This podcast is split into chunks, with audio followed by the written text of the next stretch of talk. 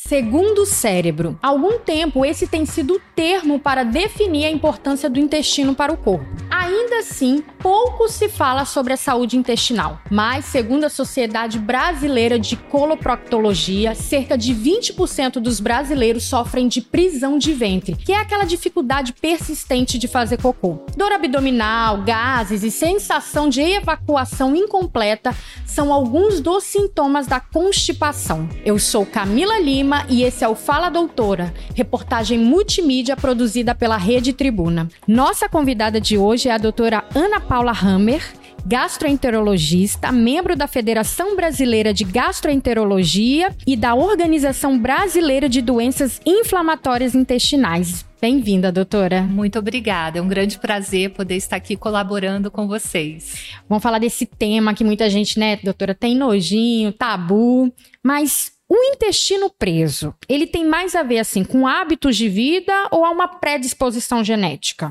Na grande parte das vezes tem muita relação com hábitos de vida. Por quê? Porque a gente sabe que para a gente ter um intestino funcionando bem, é, tem coisas que são primordiais como uma alimentação saudável, rica em fibras, é, ingerir bastante líquido e fazer de forma regular atividade física. Então, quando a gente já começa, né, tendo esses três pilares, já ajuda muito na formação do bolo fecal, da, das evacuações. E evacuar todos os dias é sinônimo de intestino é, saudável ou ainda assim uma pessoa com intestino preso ela pode ter uma frequência, né? Sim, é, há uma variação bem grande assim. Não é necessário, a gente não pode dizer que uma pessoa evacua bem somente se ela evacuar todos os dias. Então há uma varia variedade nesse sentido.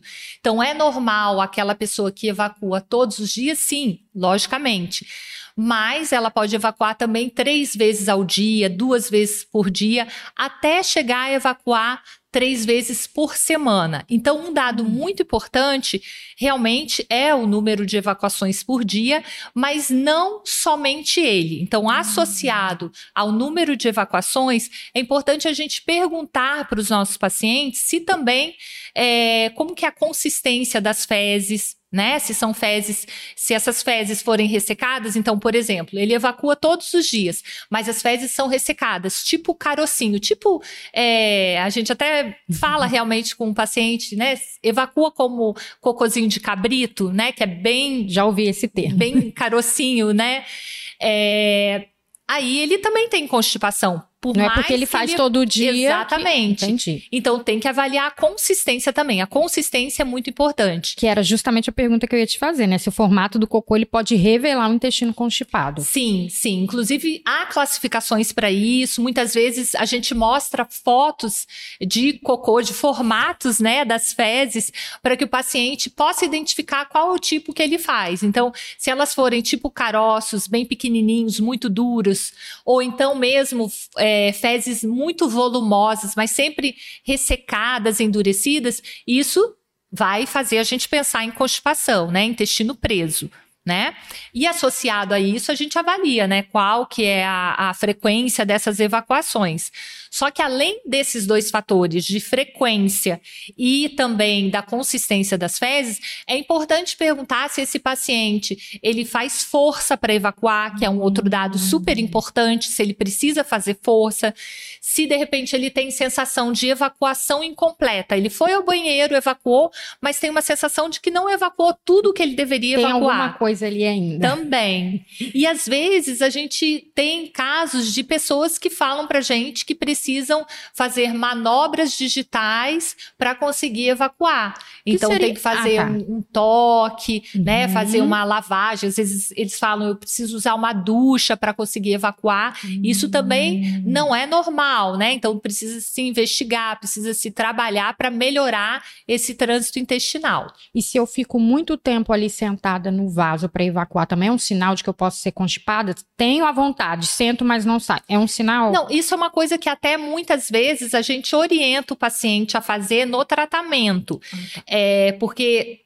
né, tem várias coisas que a gente orienta no tratamento e uma delas é ter esse hábito de sentar no vaso sanitário, que é a toalete intestinal, que a gente chama, que é aquele paciente que, especialmente, se ele sentar no vaso após uma alimentação, isso pode ajudar bastante. Então, por exemplo, a gente, é, eu gosto de orientar num horário mais tranquilo. Então, ele comeu e vai evacuar, senta no vaso sanitário, isso pode ajudar. Por que depois de alimentar? Porque a gente tem um reflexo, que é chamado de reflexo gastrocólico. Então, ajuda na movimentação do intestino, aqueles movimentos intestinais de peristalse, né? Que vão ajudar a colocar essas fezes para fora. Isso acontece mais após a gente alimentar. Então, quando a gente já faz, alimenta e depois vai sentar no vaso sanitário, isso também ajuda, estimula mais o paciente a conseguir evacuar, especialmente se for ainda de manhã, porque às vezes já tem fezes do dia anterior, uhum. aí ele toma um café da manhã,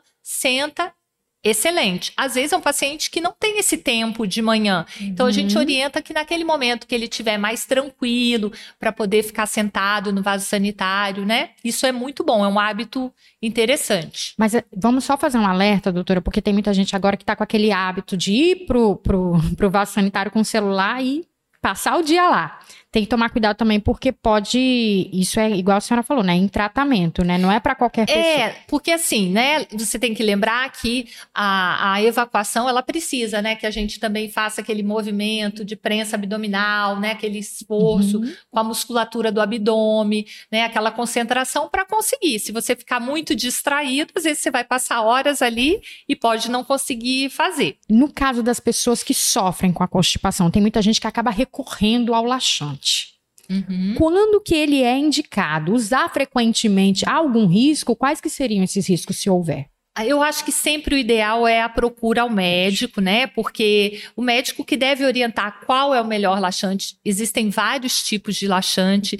Muitas vezes a gente tem o hábito de recomendar, né, é, laxantes à base de fibras, né? O uso de uhum. fibras. Uhum porque a gente sabe que há uma necessidade de fibras na nossa alimentação e muitas vezes a pessoa não tem a quantidade que é necessária, ela acha que come muita fibra, mas nem come o tanto que necessita. Então, às vezes, a gente associa essa fibra na alimentação, seja através de comprimidos, de pós, de vários tipos né, que tem para ser administrado. É, mas a gente tem que ter o cuidado, porque existem laxantes também que podem levar a dificuldade para o paciente evacuar. Então, ele fica tomando sempre um tipo de laxante. Esse laxante, muitas vezes, você precisa aumentar a dose, vai aumentando a dose e ele vai parando de fazer o efeito. Então, por isso, é sempre importante a procura ao, ao, médico especialista nessa área para que ele possa indicar qual é o melhor tratamento, o melhor tipo de medicamento e outros é, é, fatores né, que podem também corroborar, ajudar para que ele melhore uh, as evacuações. Você falou aí da fibra, mas se usada de forma errada, ela também pode causar constipação, porque eu já ouvi falar, tem médico que fala, né? Faz uso da fibra, mas olha a ingestão de água. É isso, doutora? É, sempre precisa da, inge da ingestão de água. A água é fundamental, né? Senão, se você come só a fibra, você pode ter dificuldade sim. Então a fibra é muito saudável, muito boa, né? Em geral, a gente orienta aí umas 20 a 25 gramas de fibra, podendo chegar até 30 gramas de fibra por dia. Não é tão fácil chegar nessa quantidade, né? Só para você ter uma ideia, é, uma banana média tem mais ou menos 4, 4,5 gramas de fibra, né? Então, duas fatias de pão integral tem mais ou menos este valor em fibras. Então, a gente precisa ter um, um hábito saudável, equilibrado, para também conseguir é, que a gente possa ter a formação do bolo fecal. Então é isso. Comer fibra, sim, é muito bom, mas tem que tomar muita água também, no mínimo 2 litros por dia. É, a gente falou no início que o nosso intestino é segundo o cérebro. Hoje se usa muito esse termo. Como que as emoções podem influenciar no funcionamento do intestino? Estresse pode causar prisão de ventre, é, esses fatores externos podem levar à constipação? Quais que seriam, doutora? Sim, a gente fala muito, né, no eixo cérebro, intestino, especialmente nas doenças que a gente chama funcionais, que são doenças em que a gente não tem uma causa orgânica que leve essa alteração a acontecer. Então, quando a gente fala em constipação, na maior parte das vezes, a gente não tem uma causa que esteja levando à constipação. Eu vou te dar um exemplo de uma causa orgânica. A pessoa, quando tem o diagnóstico de hipotireoidismo, ela pode ter como uma das manifestações, um dos sintomas, a constipação intestinal. Aquela pessoa que tem aumento de cálcio, né? A hipercalcemia pode levar também à constipação intestinal. Então, existem algumas alterações que podem levar ao intestino preso, mas na maior parte das vezes, a constipação ela é funcional. Quando você vai investigar, não existe uma causa que esteja uhum. levando, uma causa orgânica de uma doença, uhum. de alguma alteração ali que esteja levando aquele intestino a ficar preso. Então, sim, né, a ansiedade, o estresse podem estar relacionados a gente até chama que a principal causa de constipação é funcional, por conta dos hábitos mesmo. E muitas vezes, quando há associação de dor abdominal, aí a gente até vai chamar de outro nome, chama de síndrome do intestino irritável. E quando esse, esse é, essa alteração do hábito intestinal é a constipação, aí é síndrome do intestino irritável com predomínio de constipação. Porque a síndrome do intestino irritável, ela pode vir sempre com alteração do ritmo intestinal, ou com o intestino mais preso, ou com o intestino solto, e às hum. vezes até pode alternar um ou outro. E nessas doenças funcionais, como a síndrome do intestino irritável, ocorre muita alteração né, da emoção, a, a, o aspecto né, da pessoa ficar muito preocupada, deprimida, estressada. Isso realmente pode é, convergir nesse tipo de sintoma, e um deles pode. É como se o intestino fosse um órgão de choque. Então, aquela manifestação que aquele paciente tem é prender o intestino. Estou muito estressado, outros... tive prisão de Isso. ventre. Estou muito estressado, tive diarreia, por exemplo. É, dor abdominal, diarreia, sim. A constipação crônica, ela pode ser sinal de câncer, doutora? Então, pode ser um dos, pode ser um sinal de alerta, né? Um dos sintomas que o paciente pode apresentar. Então, no câncer de intestino, um, um dos sintomas que o paciente pode ter é alteração do ritmo intestinal e às vezes ficando até é, com dificuldade para evacuar. Né? Então, um dos sinais pode ser, de repente, o paciente tinha aquele trânsito intestinal normal, né? evacuava bem e, nos, nos últimos tempos está apresentando dificuldade para evacuar. Né? Então, é, um, é uma coisa que deve se pensar, especialmente se esse paciente tiver mais de 45, 50 anos, né? É, é, importante, por isso que a gente fala tanto em prevenção também de câncer de intestino e a gente orienta tanto sobre isso. Mas uma das manifestações, existem várias outras, como evacuar com sangue, né? Alterar, às vezes, tem diarreia, tem intestino preso, mas essa é um, uma das manifestações, então a gente precisa se alertar para isso também. Recentemente saiu uma notícia, né, falando de uma chinesa que teve de passar por uma cirurgia para retirada do cocô que pesava cerca de 20 quilos. Ela sofria de constipação há 5 anos e antes da cirurgia passou 10 dias com constipação severa. Doutora, há casos que a gente sabe que a pessoa precisa ser levada até o hospital para fazer uma lavagem, é isso mesmo? Aí ela sentiu, ela relatou falta de ar, uma pressão muito forte, ela falou que sentia até como se fosse infartar, de tanto que faltava o ar para ela, é isso mesmo? Cocô acumulado pode fazer um mal a ponto de a pessoa faltar o ar? Sim, pode dar muitos sintomas. É um desconforto muito grande, muita dor abdominal, cólicas, né? Dor na região do ânus, é, e o paciente se esforça e não consegue evacuar. Isso é muito difícil. E às vezes ele precisa procurar um atendimento médico e ao pronto-socorro, porque forma aqueles, aquelas fezes extremamente endurecidas que são chamadas de fecaloma. E que aí o médico tem que fazer né, é, o toque retal, pra, porque fica igual pedra mesmo. E aí tem dificuldade, não consegue sair sozinho. Então, muitas vezes ele tem que é, ajudar né, a retirada dessas fezes. No caso dessa paciente, ela precisou, inclusive, de cirurgia, porque tinha um acúmulo muito grande. Provavelmente ela tinha já uma alteração é, que na investigação, uma, Normalmente eu não preciso fazer é, muitos exames para avaliar a constipação, o intestino preso. Então, habitualmente a gente faz exames laboratoriais para ver, né, afastar por exemplo, uma doença celíaca que pode até se manifestar com constipação, muitas vezes se manifesta até com diarreia, dor, barriga inchada, mas pode se manifestar com constipação. Então, você pede uma glicose para avaliar diabetes, pede a avaliação, o perfil da tireoide para afastar hipotireoidismo. Então, você até pede alguns exames laboratoriais, mas é, existe um exame que é para avaliar a, o trânsito colônico, né? E nesse trânsito colônico você pode ter algumas alterações, né? De, de que não é na maior parte dos pacientes, mas um, uma paciente como essa, né? Que está há cinco anos com muita dificuldade, demo, demorando vários dias para evacuar,